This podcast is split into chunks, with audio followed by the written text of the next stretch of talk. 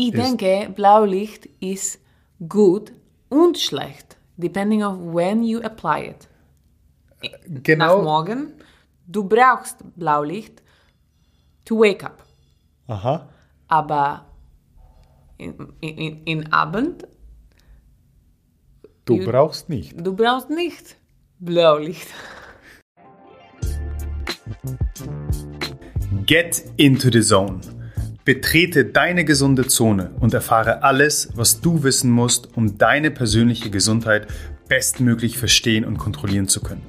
Wir haben fünf Kernbereiche identifiziert, die deine Gesundheit definieren und die du als einzigartiges Individuum kontrollieren kannst. Ernährung, Bewegung, Regeneration, Pflege, Geisteshaltung. Das übergreifende Ziel ist klar. Ein gesundes, glückliches und langes Leben. Auf dem Weg dorthin befragen wir gemeinsam mit mir, Host und Director of Human Optimization Mishek Dama, Experten, klären deine Fragen, nehmen Mythen auseinander und optimieren dich zu Bestleistung. Welcome to the Zone.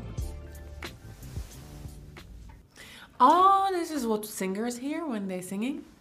Hi, I'm so super cool.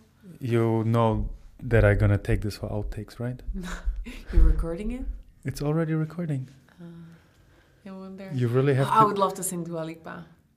Herzlich willkommen zum heutigen Gesundheitsoptimierer beziehungsweise zur Q&A Gesundheitsoptimierer Folge.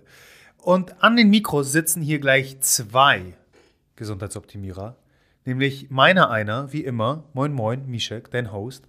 Und ich habe heute einen wundervollen Co-Host parat, der sich am besten selbst vorstellt. Yeah, my name is Domi and I am the best thing ever happened to you. Okay, der Podcast ist in Deutsch, also bitte noch einmal. Mein Name ist Domi und ich bin die beste um, thing what happened to you. Okay, nice try. Wir werden daraus jetzt keine Deutschstunde hier machen, keine Sorge. Äh, Domi ist hier und vertritt ehrenhaft Rupi als mein Co-Host und wird deine Fragen mir vorlesen und natürlich, ähm, wenn nötig, Follow-up-Fragen stellen. Von daher, lass uns keine Zeit verschwenden und starten wir mit der ersten Folge. Doms, let's go. Äh, Nummer eins. Wie schadlich ist es, lange keinen Sex zu haben? Oh wow, wieder eine Sexfrage. Ich werde darauf nicht eingehen. Und zwar möchte ich nämlich nicht spoilern. Beziehungsweise werde ich insofern spoilern und dir jetzt schon sagen, dass nächste Woche ein fantastischer Podcast auf dich wartet mit einer klinischen Sexologin. Das heißt, wir sprechen eine Stunde lang über nichts anderes als Sex und beantworten unter anderem genau diese Frage. Und ja, dementsprechend hast du einen Experten am Mikro, der deutlich besser dafür geeignet ist, diese Frage zu beantworten, als dass ich es könnte. Von daher, Han, Frage Nummer zwei. Frage, Komm ein bisschen näher ans Mikro. Frage Nummer zwei. Was tun bei dauernd kalten Händen und Füßen? Füßen? Hast, Ha- hast du die Frage verstanden? Ähm, nein. Okay. What to do if you have cold hands and feet? Ich verstehe Händen und Füßen, aber ich kann. Na, Ich verstehe. Also verstehst du. Okay, was kannst du tun? Ähm, kalte Hände und Füße sind häufig ein Zeichen von einer suboptimalen Durchblutung. Und ich kenne das sehr gut und häufig betroffen sind sogenannte parasympathisch dominante Individuen. Das heißt, du bist eher ein entspannter, gechillter Rest and Digest Typ, der eher niedrigen Blutdruck hat, als dass er unter Bluthochdruck leidet. Von daher könnte, würde alles helfen, was grundsätzlich die Durchblutung fördert, wie Bewegung, wie Sport. Das heißt, vor allem, ich kenne das Gefühl von mir selbst, weil ich auch so ein tiefenentspannter Typ bin und eher ein parasympathisch äh, dominierender Typ bin. Äh, mir hilft es bereits morgens als allererstes, als Teil meiner, meiner Me-Time, meiner Morgenroutine, Bewegung einzuführen. Und dementsprechend, das muss nichts Anspruchsvolles, nichts Anstrengendes sein. Ein paar Easy Mobility Flows werden es schon tun, kann dies helfen.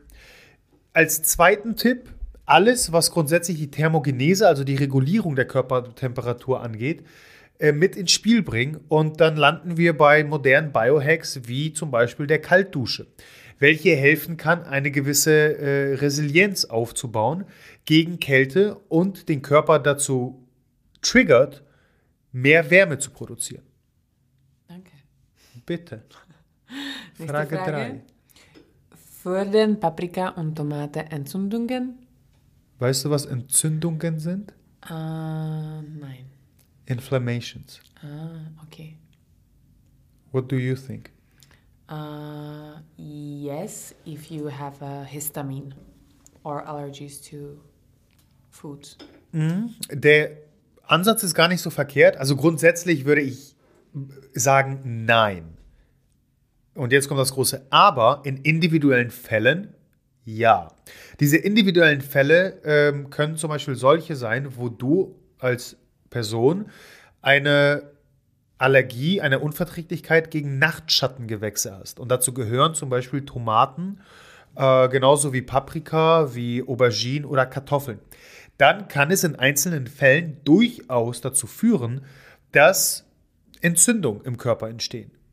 Das weißt du aber in den meisten Fällen. Das heißt, sofern du diese Lebensmittel isst, hast du, wenn du achtsam, ich sag mal, auf deinen Körper hörst, eine gewisse Reaktion, weil sie eben auch sehr häufig mit gewissen gewissem Unwohlsein äh, in der Bauchregion einhergehen.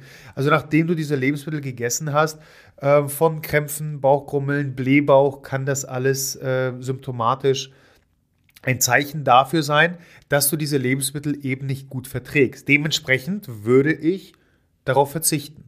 Aber pauschal zu sagen, dass diese Lebensmittel schlecht sind, beziehungsweise, also die, das wäre die Interpretation von entzündungsfördernd, nein, so weit würde ich nicht gehen. Okay. Äh, reset your taste. Auch äh, welche Zutaten sollte ich eine gewisse Zeit versch- verzichten, Verzichten. verzichten, um meinen Geschmack wieder zu sensibili- sensibilisieren? sensibilisieren? Hast du die Frage verstanden? Ähm, nein. Ich verstehe äh, some words, aber ich habe keine Ahnung, was ist die Frage. What tastes you should neglect for some time to like reset your taste buds? Sugar, That's your answer. Zucker, ja. Äh, das ist gar nicht so verkehrt. Und zwar würde ich grundsätzlich, wenn es darum geht, die Geschmacksknospen wieder zu sensibilisieren, auf sämtliche Stoffe verzichten, die hochkonzentriert Geschmack mit sich bringen. Und das sind in der Regel Frankenstein Foods, alles, was uns die moderne Lebensmittelindustrie bringt, welche hochkonzentriert an Zucker sind, an Salz sind, an Fetten sind, an Geschmacksverstärkern sind, an ähm, gewissen äh, Zusatzstoffen. Also dann landen wir in, in die äh, Richtung der ganzen E-Zusätze. Ähm, alles, was äh, wir, wir mit der asiatischen Küche verbinden, Richtung ähm, äh, Glutamat als Zusatz. Glutamat als solches ist nicht verkehrt. Es ist äh, wieder eine letztendlich Proteinstruktur, die im Körper auch essentiell ist, notwendig ist, aber in höheren Dosierungen eben eine viel zu große Dopaminausschüttung mit sich führt und dementsprechend ein gewisses Suchtpotenzial mit sich bringt. Ich habe diese Erfahrung vor kurzem gerade gesammelt, erfahren, äh, nachdem ich drei Tage gefastet habe, wie vielleicht auch du da draußen. Äh, wir haben darüber auf Instagram berichtet und es ist einfach erstaunlich, nach drei Tagen nicht essen, wie sehr bereits nach dieser kurzen Zeit eigentlich die Geschmacksknospen sensibilisiert werden und wie das erste Stück Obst, das ich gegessen habe, so unfassbar süß war, dass ich dachte, in dem Apfel äh, ist irgendwie Zucker zugesetzt worden. Der erste Shake, den ich getrunken habe, welcher ein reiner, ohne Zusätze Hanfsamenproteinshake war. Ich dachte, ich trinke die größte Zuckerbombe. Also von daher muss es gar nicht lange sein, aber es hilft sicherlich, wie grundsätzlich wir immer wieder es propagieren, auf vollwertige Nahrungsmittel, also echte Lebensmittel zu setzen und Frankenstein Food, hochverarbeitete Lebensmittel, Supermarktartikel, diese auf ein Minimum zu beschränken. Und was ist mit Schafeszutaten? Chili und Co. meinst Yeah, du? your dad eats so much, and you can like literally burn your your tongue and just push the taste buds, like the sensibility of taste buds with Schaf. Ja, gu- guter, guter Hinweis, guter Zusatz. Auch da wäre ich vorsichtig. Also grundsätzlich alles, was extrem süß, extrem salzig, extrem scharf ist, würde ich immer wieder versuchen auszubalancieren. Okay, danke. Nächste Frage. Was hältst du von Insektprotein als zukünftige Nahrungsquelle? Quelle, nicht Quelle, Quelle. Ich verstehe das Frage, die Frage. die Frage. Ähm, ich halte persönlich sehr viel davon. Ich finde das Thema sehr, sehr spannend. Und wir haben in der letzten QA-Folge mit dem lieben Flo schon etwas drüber philosophiert. Von daher, wenn dich das Thema interessiert, dann hör dir, wenn es nicht schon passiert ist, die letzte QA-Folge nochmal an. Und es ist ein sehr, sehr spannender Zusatz. Ich habe tatsächlich vor kurzem ein Insektenprotein-Riegel in den Händen gehabt. Ich werde dir nicht den Namen nennen, weil ich ihn einfach nicht mehr weiß, welcher unfassbar lecker war. Und als erste Zutat Insektenmehl hatte, also Pro- Proteinmehl.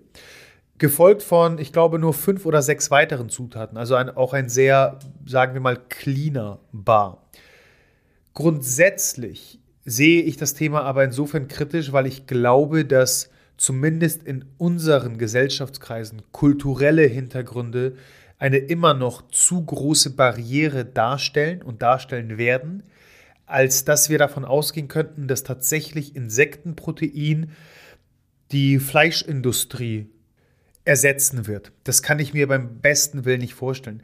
Wir leben als Gesundheitsoptimierer in einer Welt, wo wir durchaus sehr häufig über den Tellerrand hinausblicken. Aber dadurch leben wir auch sehr häufig in einer Bubble, also in einer, in einer Blase, ja, so würde ich es bezeichnen. Ähm, ich denke da zum Beispiel so ein bisschen an die alternative Milchindustrie. Also wir werden momentan ja überflutet von, von veganen äh, Milchersatzprodukten, äh, Mandelmilch, Kokosmilch, Hafermilch und was es da nicht alles gibt.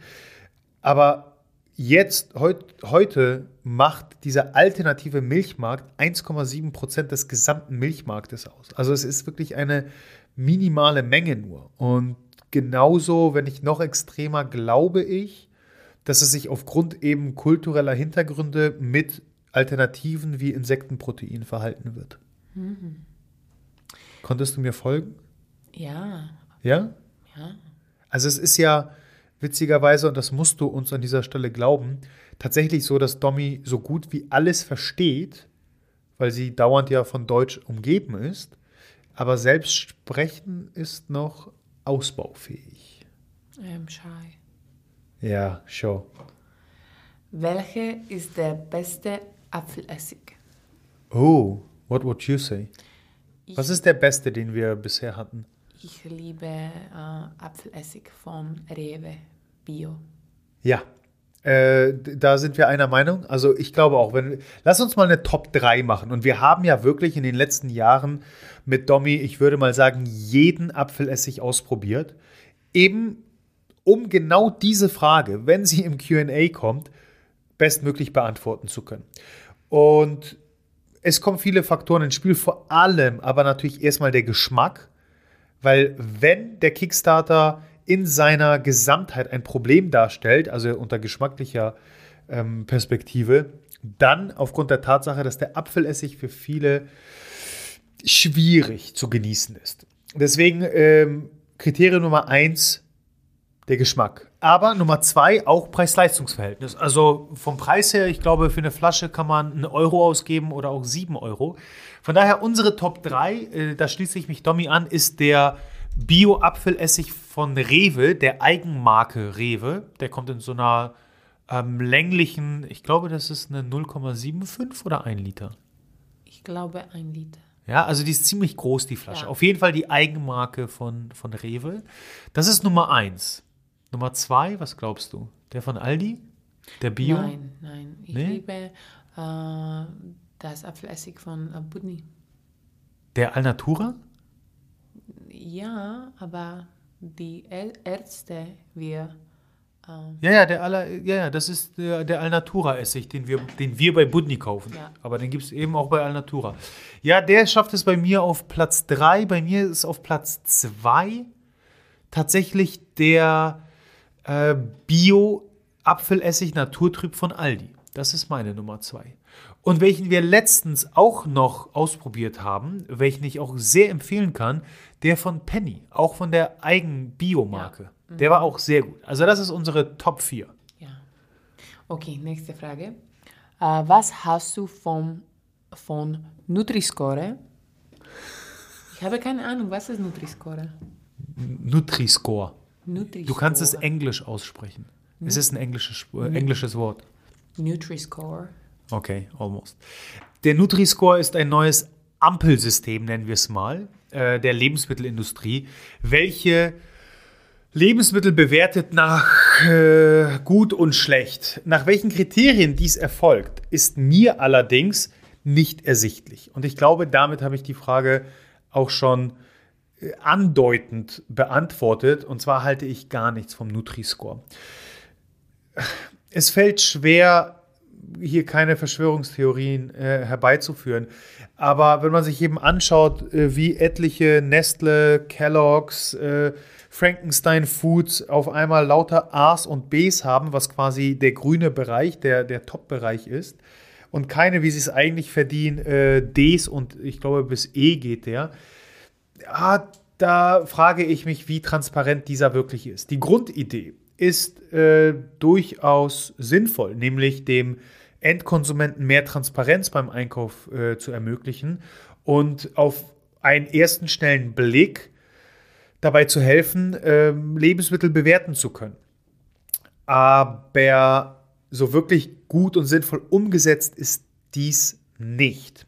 Und mehr möchte ich auch an dieser Stelle nicht sagen, denn bereits nächsten Monat erwartet dich eine sehr, sehr spannende Podcast-Folge mit einem weiteren Gast, wo wir ganz genau den Nutri-Score einmal unter die Lupe nehmen. Okay, danke. Bitte. Nächste Frage. Beste Strategie für das, für, da, für das Etablieren neuer Routinen? Oh wow, das ist eine sehr tiefgründige Frage. Ich glaube nicht. Ich Nein? habe Antwort. Dann hau raus. Repetition. Repetition. Constantly. Repeat. Every day. Every day. You get there. Äh, ja, ähm, Domi hat es gerade für dich auf den Punkt gebracht. Aber Tatsache ist, dass das ständige Wiederholen einer Routine dich als Individuum definiert und darüber sehr viel aussagt, was du wirklich repräsentierst. Ich glaube allerdings, was ganz, ganz entscheidend ist, um diesen Prozess in Gang zu setzen, ist sich zu fragen, was für eine Person du werden möchtest. Gar nicht so sehr outcome-orientiert zu sein, nur das Ziel im Auge zu ha- behalten, sondern sich die Frage zu stellen, was für eine Art Mensch möchte ich werden, wenn ich dort angekommen bin. Und an der Stelle möchte ich dir wärmstens das Buch empfehlen, welches ich tatsächlich gerade lese, welches Domi bereits letztes Jahr gelesen hat, nämlich Atomic Habits von James Clear. Ein fantastisches Buch, welches sehr genau beschreibt, sowohl anhand von, von wichtigen Erfahrungswerten, wie aber auch der, der Wissenschaft, was vonnöten ist, damit du wirklich erfolgreich neue, gesunde Routinen etablierst. Und es bringt uns erstmal wirklich zurück zu der Frage, welche Art von Mensch du sein möchtest. Er beschreibt ein sehr einfaches, ähm, sehr, sehr bildliches Beispiel von zwei Freunden, die beide mit dem Rauchen aufhören wollten. Und der eine Freund auf die Frage im Freundeskreis, ob er eine Zigarette äh, haben möchte, antwortet, äh, nein, danke, ich, vers ich versuche aufzuhören. Wohingegen der zweite sagt, nein, ich rauche nicht. Und es mag jetzt wie, wie Haarspalterei erscheinen, aber Tatsache ist, dass bereits auf diesem Level ein gewisser Mindshift wahrzunehmen ist. Und zwar identifiziert sich die erste Person immer noch als Raucher, der aufhören möchte. Die zweite Person identifiziert sich als eine Person, die nicht raucht. Und da startet der ganze Prozess. Und von da an musst du nur noch auf Domi hören. Repetitions, repetitions, repetitions. And maybe I can add a little thing in English and you just quick translate it.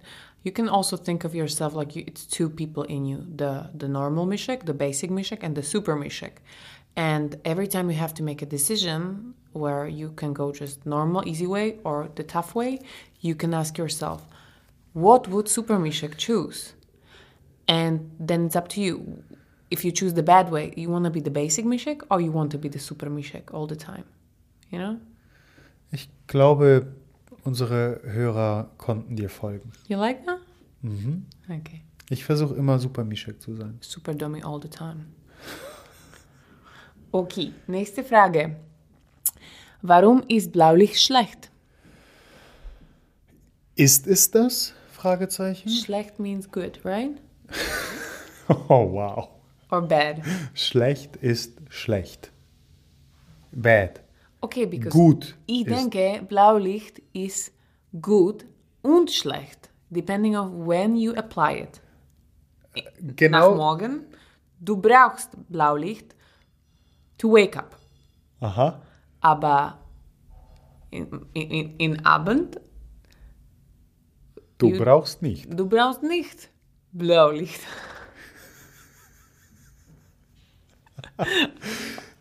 Ich, glaub, ich glaube, wir müssen die Folge nochmal aufnehmen. Das wird hier zu, äh, zu, zu kompliziert. Nein, eigentlich überhaupt nicht. Domi hat es genau auf den äh, Punkt gebracht. Und zwar ist Blaulicht grundsätzlich nicht schlecht. Das ist erstmal wichtig äh, wahrzunehmen. Und zwar brauchst du Blaulicht. Du brauchst Blaulicht nämlich am Morgen, um wach zu werden.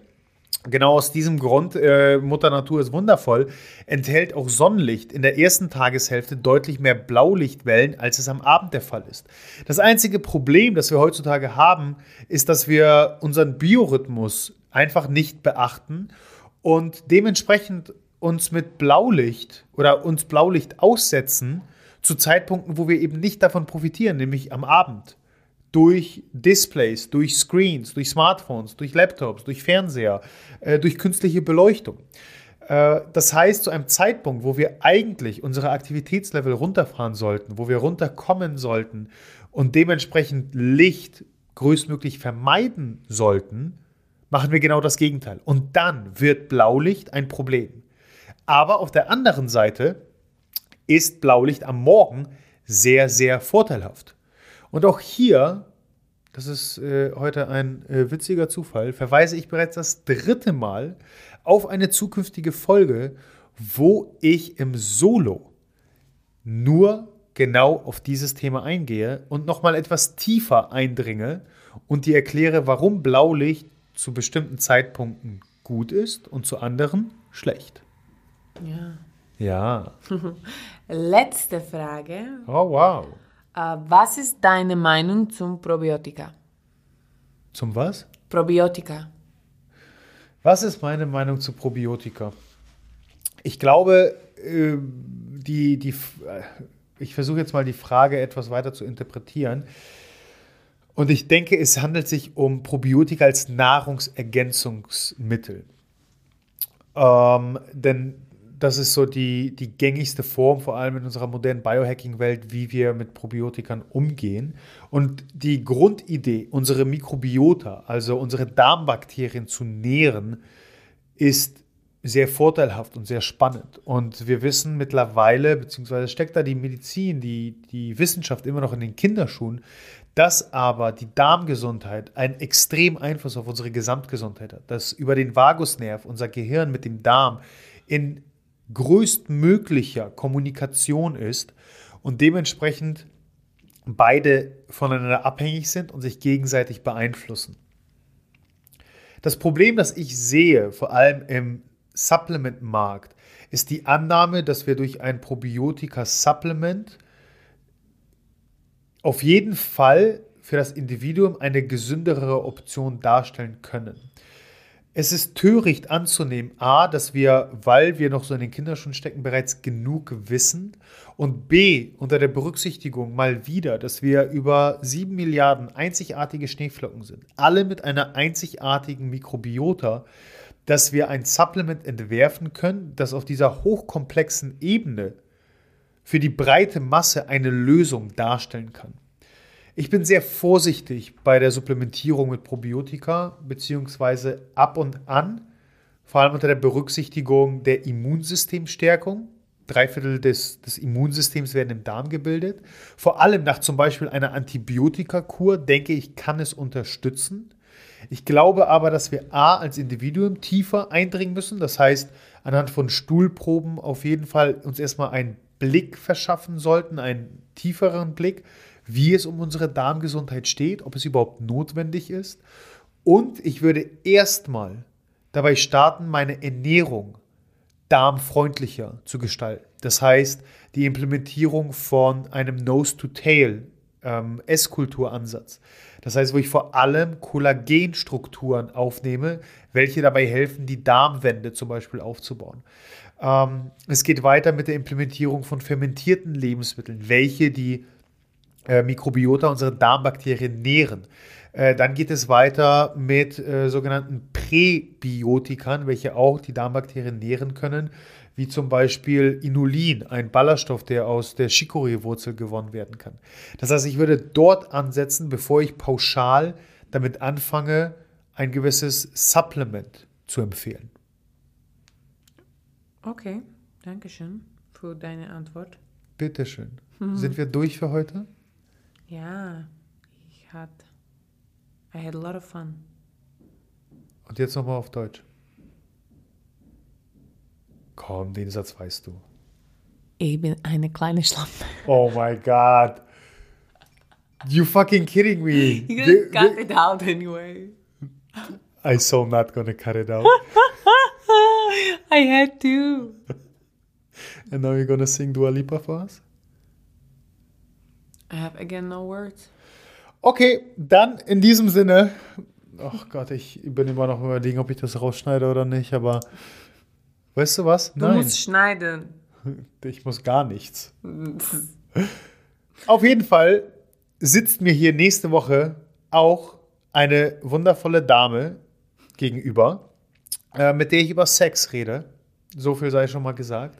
Und dir wünsche ich an dieser Stelle noch eine hervorragende Woche. Adios. Adios, amigos.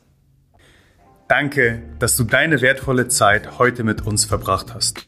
Solltest du das Gefühl haben, dass die hier vermittelten Inhalte deine Gesundheit optimieren können und auch anderen weiterhelfen können, dann teile diese Erfahrung mit mindestens einer weiteren Person und hilf uns, diese Community weiter wachsen zu lassen.